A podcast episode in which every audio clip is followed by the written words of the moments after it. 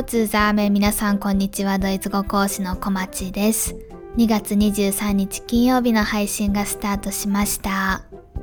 今日のポッドキャスト。配信では私が担当している動画学習コースゼロからドイツ語文法講座っていう文法を中心にした講座があるんですけどそこの生徒さんからめちゃくちゃよくおそらく一番ぐらい質問をいただいているドイツ語の語順についてテーマとしてポッドキャストで扱っていこうと思います。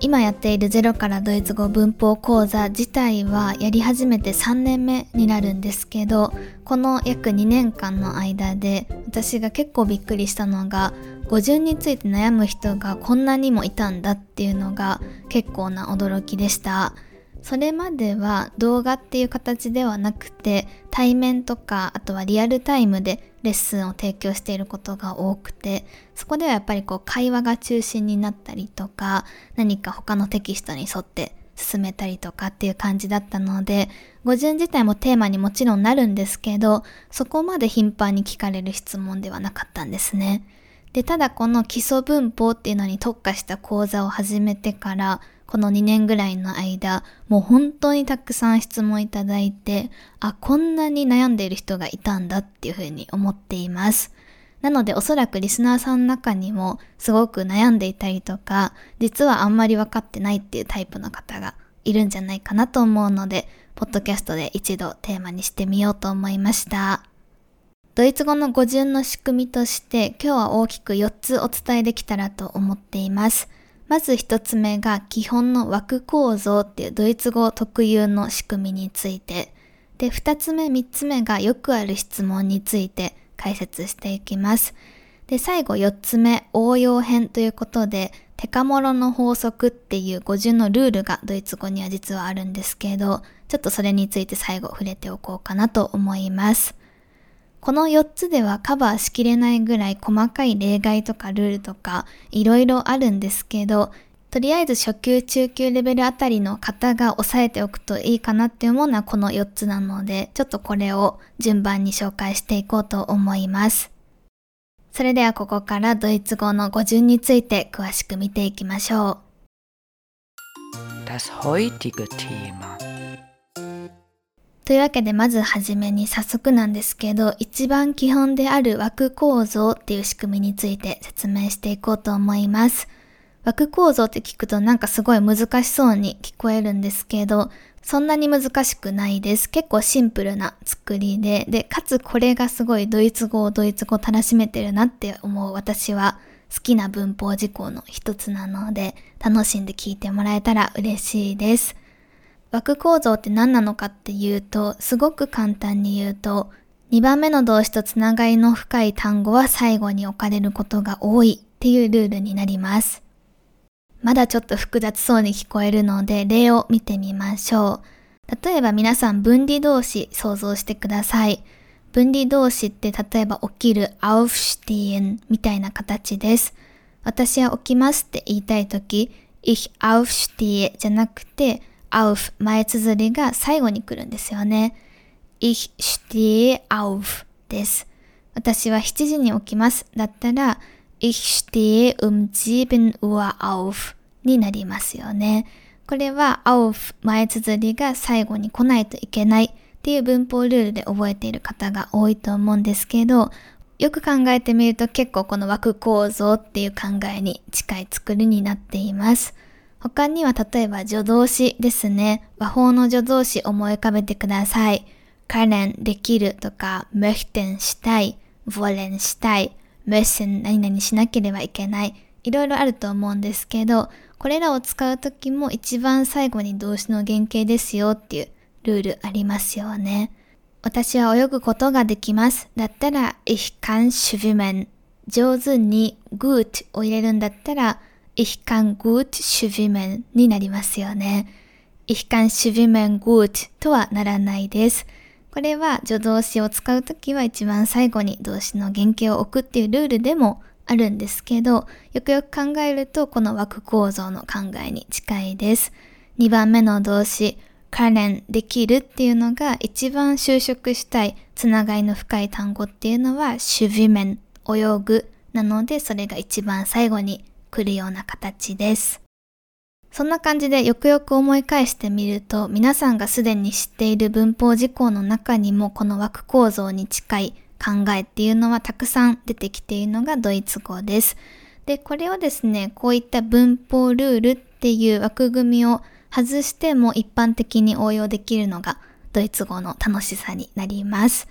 で、この枠構造っていうのを本当にちゃんと理解しようと思ったら、不定詞句を作るっていうところにたどり着くんですけど、ちょっとその話は結構複雑なので、今日のポッドキャストではやらないです。もし興味ある方がいたら、で基礎文法をね、ちゃんと勉強したいなって思ってる方がいたら、この辺の解説っていうのは、先ほどから登場している動画学習コースゼロからドイツ語文法講座で扱っているので、もしよかったらそちらも合わせてご検討ください。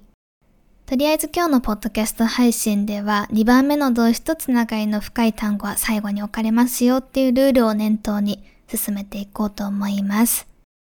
枠構造に対する理解を深めるためにいくつかの例文をこれから見ていこうと思います。例えば、私は今日ドイツ語を勉強します。私は今日ドイツ語を勉強します。皆さん、ドイツ語にしてみてください。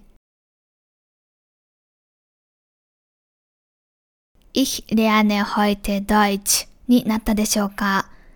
よくあるちょっと不自然めな文章がこちらです。Ich lerne Deutsch heute です。heute と Deutsch の語順が逆になっています。もちろんこれでも全然通じるので間違いっていうほどではないんですけど、自然なのは Ich lerne heute Deutsch です。今の枠構造の考え方的には2番目の動詞 lernen 学ぶっていうのに一番つながりが深いのは Deutsch なんですよね。ドイツ語を勉強するんですよね。今日勉強するっていう風に強調したい場合もあるかもしれないんですけど、まあ、基本的にはドイツ語を何を勉強するのかっていう目的語がやっぱり一番つながりが深いことが多いのかなと思います。別の例文を見てみましょう。彼は上手にピアノを弾きます。彼は上手にピアノを弾きます。皆さんぜひドイツ語にしてみてください。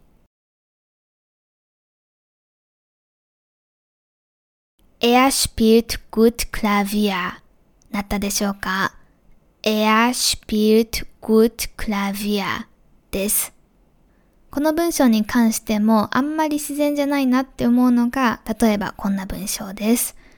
Er spielt Klavier gut っていう風に gut と Klavier が逆になってるような感じ。ちょっと不自然かなっていう感じです。なんでかっていうと、弾くっていう2番目に来ている動詞、シュピーレンが一番関係が深いのは、ピアノをクラビアっていう目的語なんですよね。そういうふうに考えるのが自然ですよね。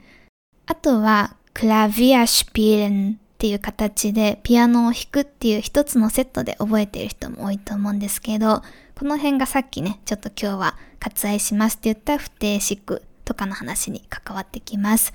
何はともあれ、まあ、このクラビアとシュピーレンっていうのはかなりつながりが深いって考えるのが自然なので、2番目の動詞シュピートに対して一番最後はクラビアにするっていうのがこの枠構造のざっくりとした仕組みになります。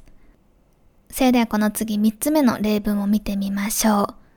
いくつか前のポッドキャストで相槌表現っていうのをたくさん紹介した回があったと思うんですけど、そこで出した例文で出てきたフレーズになります。またモチベーションが湧いてきたよっていう文章だったんですけど、それがドイツ語で Ich bin jetzt wieder motiviert. Ich bin jetzt wieder motiviert っていう文章がありました。で、この文章もそうなんですよね。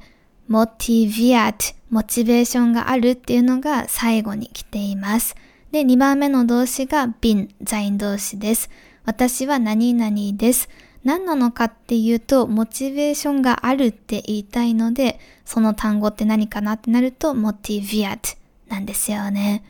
もしくはちょっと発展的な話なんですけど、motivate っていうのは motivieren っていう動詞の過去分詞になっていて、在員動詞プラス過去分詞っていうので、状態受動っていうのを作ることができます。状態受動っていうのは文法ルールとして、2番目はザイン動詞、で、一番最後に過去分詞を入れるっていうルールなので、まあそのルールで考えても大丈夫かなと思います。ただ、どちらにせよ、これは関係が深いからこうなっているので、やっぱり、ich bin motiviert jetzt wieder とか、ich bin jetzt motiviert wieder とか言っても通じるんですけど、ちょっと不自然かなという感じになります。枠構造で結構ドイツ語の文章は説明がつくことが多いので、覚えておいて損はないルールになります。最後4つ目の例文を見ていこうと思います。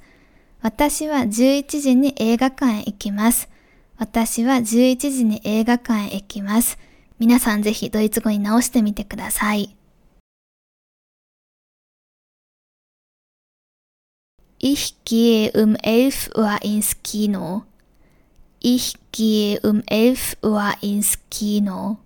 言えたでしょうか?これも2番目に置くべき動詞、義援、行くっていうのが一番表したいのはどこへ行くのかっていう方向ですよね。なので、インスキーの映画館へっていうのが一番最後に来ています。という感じで皆さん、なんとなくこの2番目の動詞と一番最後に置く単語の深いつながり分かってきたでしょうか？これから先はよくある質問とか勘違いとかをちょっとテーマにしながらもう少し深く見ていこうと思います。まず一つ目、これは質問というかよく訂正というかアドバイスするところなんですけど、主語の場所についてです。今紹介した例文では確かに全部主語が一番初めに来ていたんですけど、ドイツ語では主語は一番初めに置かないといけないっていうルールはないです。むしろ主語以外が一番初めに来ていることの方が多いんじゃないかなと思うぐらいです。皆さんが話すドイツ語とか書くドイツ語、要するにアウトプットされているドイツ語を見たり聞いたりすると結構この辺が顕著になるところなんですけど、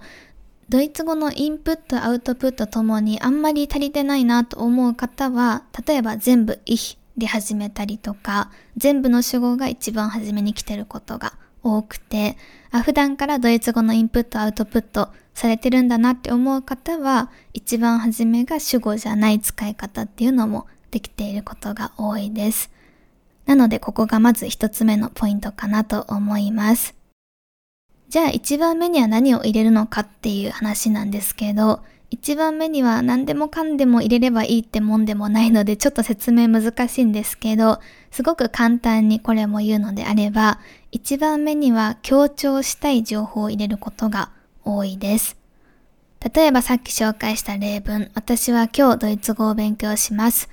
Ich lerne heute Deutsch を heute 今日っていうのを一番最初に持ってきて、heute lerne ich Deutsch にすると結構こっちの方が自然だなと感じます。まあどっちもね結構自然なんですけど、heute とか時間を表す単語とかは特に一番初めに来ることが多いです。例えばこれもさっき出てきた Ich bin jetzt wieder motiviert またやる気が湧いてきたよっていう文章あったと思うんですけど、ここの時を表す単語って何かっていうと jetzt です。Jetzt を一番目に置いて jetzt bin ich wieder motiviert これも結構自然に聞こえるなと思います。あとはこれもさっき出てきた11時に映画館へ行くよっていう文章。Ich gehe um 11 Uhr ins Kino. um 11 Uhr っていうのが時を表す単語なので、これも一番初めに持ってきて、um 11 Uhr gehe ich ins Kino いいと思います。ここのですね、一番目には何を入れるのかっていうのは結構奥が深いテーマで、今日はすべてお話しすることはちょっと時間の関係上できないんですけど、一番いいのがインプットをたくさんして、ドイツ人はどんな単語を一番目に置いているのかっていうのを意識的に知っていくことだと思います。インプットのおすすめは自分のレベルに合った YouTube 動画を見ていくことです。過去のポッドキャストで YouTube のおすすめいろいろ紹介しているので、ぜひそちらもまた聞いてみてください。というわけで以上、主語の位置について説明してきたんですけど、皆さんから実際によくある質問で多いのが認証代名詞の位置になります。主語の位置に関してはこちらからアドバイスとして言うことが多いんですけど、どうしてこの語順なんですかって聞かれた背景を探ってみると大体認証代名詞、これからお話ししていく項目のことが多いです。認証代名詞は優先して前に置かれるっていうルールがあります。これめちゃくちゃ大事なのでぜひ覚えてください。例えば皆さん問題です。私の両親は私たちを今日訪れます。私の両親は今日私たちを訪れます。ドイツ語にしてみてほしいです。両親は A ターン、訪れるはベズーハンを使ってください。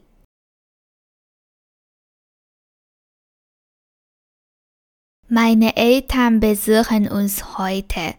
もしくはさっきの主語の位置でお話しした時を表す単語 heute が今入っているので、それを一番初めに持ってきて heute besuchen uns meine Eltern でも大丈夫です。よく皆さんから質問をいただくのがこの文で登場したような uns の位置についてです。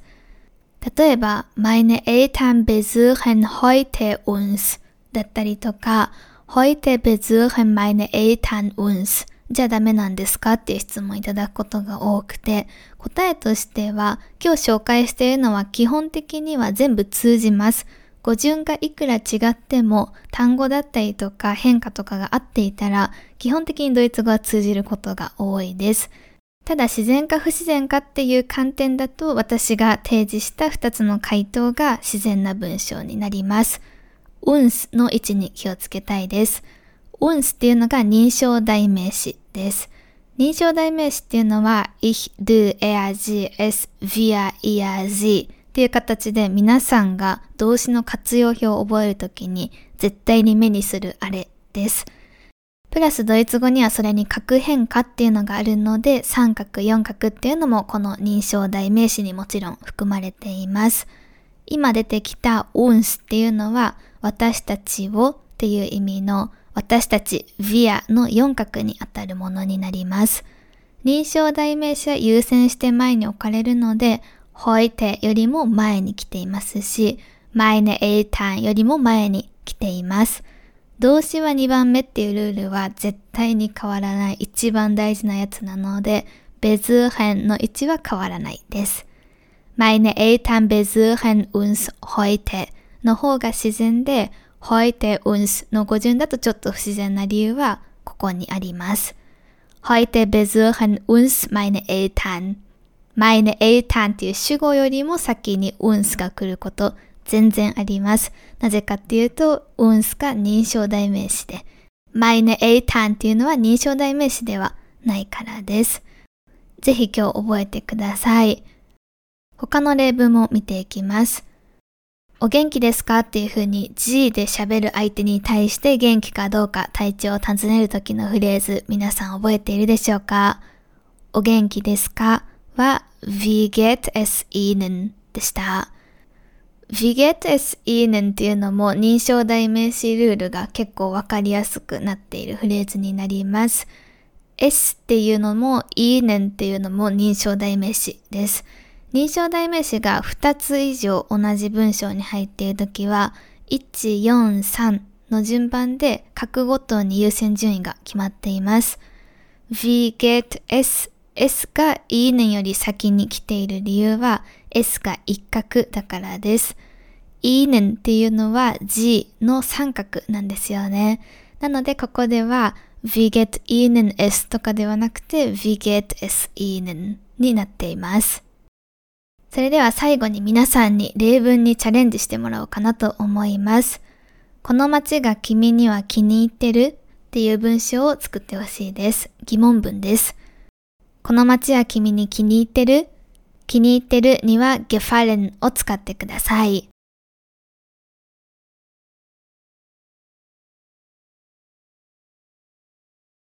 Gefällt dir die Stadt? Gefällt dir die Stadt? になっていたら大丈夫です。ちょっと難しかったんじゃないかなと思います。疑問文なので動詞が1番目になっているのも注意してください。で、語順なんですけど、君に気に入ってるなので、人の三格、dir をここでは使います。これが人称代名詞ですよね。この街、 die Stadt っていうのは人称代名詞ではないです。なので、 dir が動詞の直後に来ています。gefällt dir die Stadt っていう文章の完成です。gefällt die Stadt dir でもおそらく通じるんですけど、あんまり自然とは言えないような流れになります。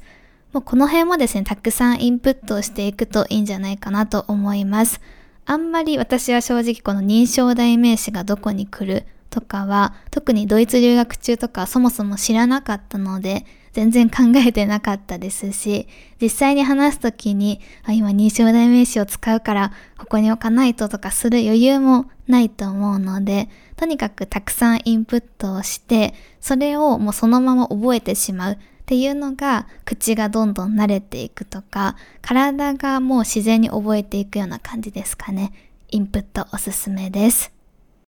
そしてこの認証代名詞の語順だったりに関しては過去にポッドキャストで一つ丸々エピソード出しています。そちらでさらに詳しく解説しているので、もっともっとちゃんと勉強したいよっていう方はぜひそちらを聞いてみてください。Meine Eltern besuchen uns heute が正しくて、heute uns の語順だと間違いない理由っていうタイトルのポッドキャスト配信です。概要欄にまたリンクも載せておきます。さて、それでは最後に応用編、テカモロの法則っていうルールを紹介して今日の配信を終わろうと思います。テカモロの法則って皆さん聞いたことあるでしょうか？だいたいドイツ語の教科書とかだと、ベアインス、ベーツバイぐらいで出てくるようなルールになります。ドイツ語の語順に関するルールで、テンポラル、時間、カウザル、理由、モダイ、様態、ロカイ、場所の順番に基本的にドイツ語文っていうのは構成されますよっていうルールになります。今私が言ったそれぞれのドイツ語の頭文字を取って、テカモロの法則っていう風に言われることが多いです。例えば今日何度か登場している例文、私は11時に映画館へ行きます。Ich gehe um 11 Uhr ins Kino もこれで説明がつきます。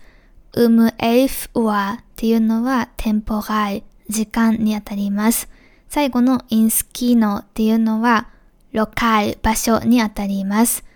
なので今日初めに紹介した枠構造っていう仕組みでもちろん考えてもいいんですけど、それがちょっと複雑だなって感じる方はテカモロで考えてもいいかなと思うことが多いです。もちろん例外とかもあるんですけど、このテカモロの原則に当てはまっているような例文をちょっと見ていけたらと思います。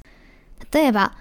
Das Bärchen läuft heute wegen seiner Verletzung langsam in den Wald っていう例文があるとしましょう。ちょっと難しいです。くまちゃんは今日怪我をしているのでゆっくりと森へ歩いていくっていう意味になってます。くまちゃん、主語が das Bärchen。2番目の動詞が歩いていく läuft。で、その後に来ているのがいつを表す今日です。heute。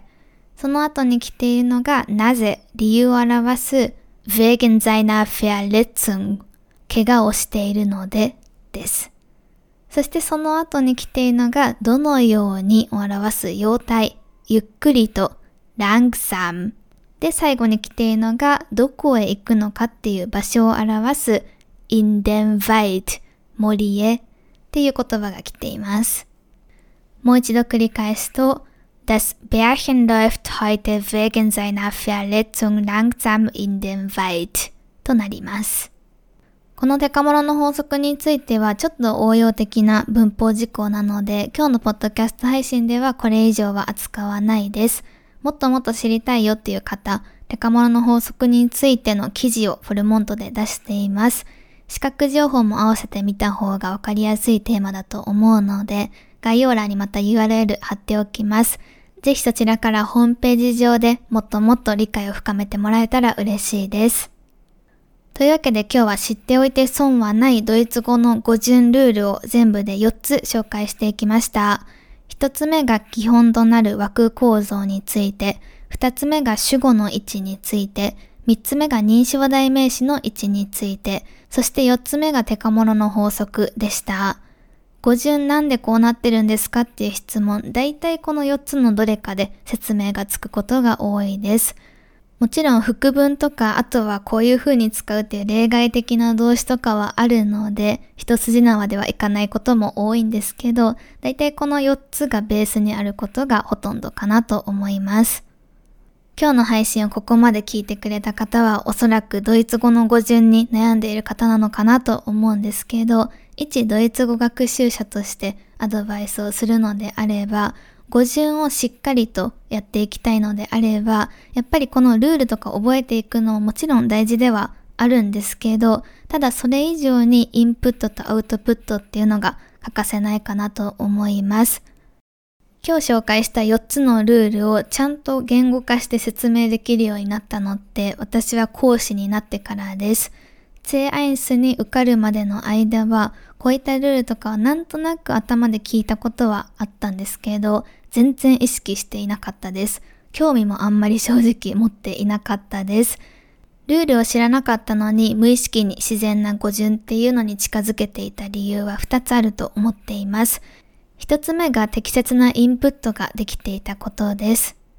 たくさんインプットをしていく中で自分ではそこにすごく意識がいっているわけではなかったんですけど、多分無意識のうちに頭がルールとして例えば主語の1はどこでもいいとか、認証代名詞は前に来ることが多いなとか、そういったいわゆる語感っていうのをどんどん脳内に蓄積することができていたと思います。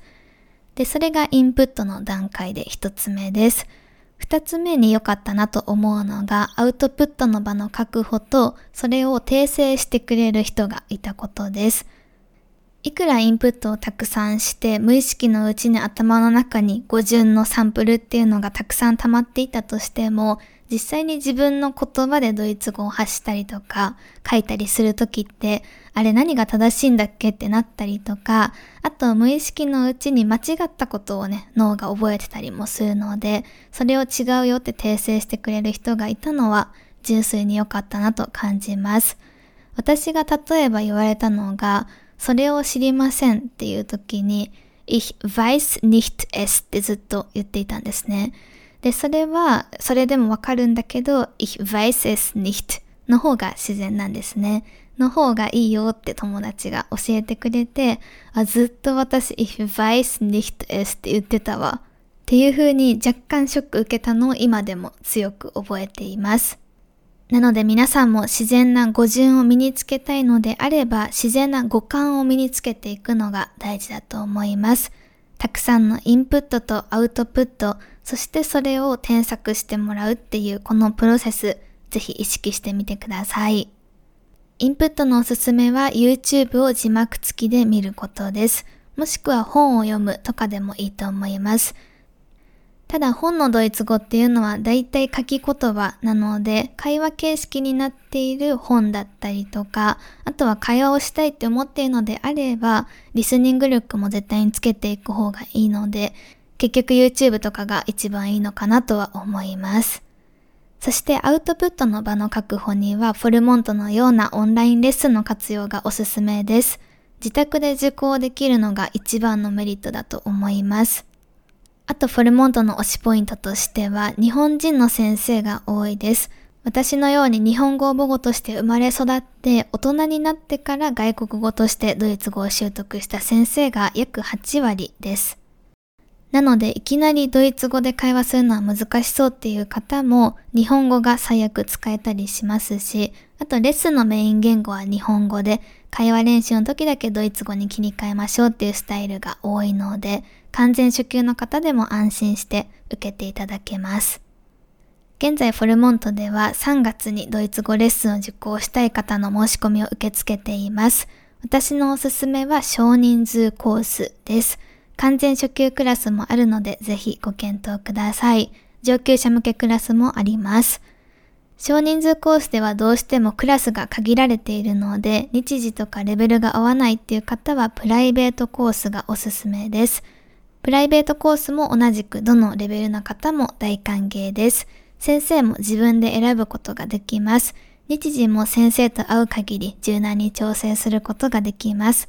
1対1の個人レッスンなので自分のペースで勉強を進めていきたい方、あとは忙しい方におすすめです。最近は気候もどんどん春に近づいてきて新しいことにチャレンジしたいなとかまた頑張りたいなっていう意欲がどんどん湧いてくる季節だと思います。ドイツ語もうちょっと頑張りたいなって思っている方がもしいればぜひフォルモントの受講をご検討ください。皆さんと一緒に勉強できることをすごく楽しみにお待ちしています。というわけで今日のポッドキャストは以上で終了となります。ドイツ語の語順気にしたことなかったっていう方はこれからぜひ気にしながら、そして語順で悩んでいたっていう方は少しでもクリアになっていたら嬉しいです。皆さんがポッドキャストを聞いてくれているいろいろなアプリ上で評価がつけれるようになってると思います。レビュー、評価大歓迎です。それがあって新しく聞き始めようかなってなってくれるリスナーさんも多いと思うので、もしよかったら是非してもらえると嬉しいです。それではまた次回来週金曜日のポッドキャスト配信でお会いしましょう。皆さんいい週末を過ごしてください。チュース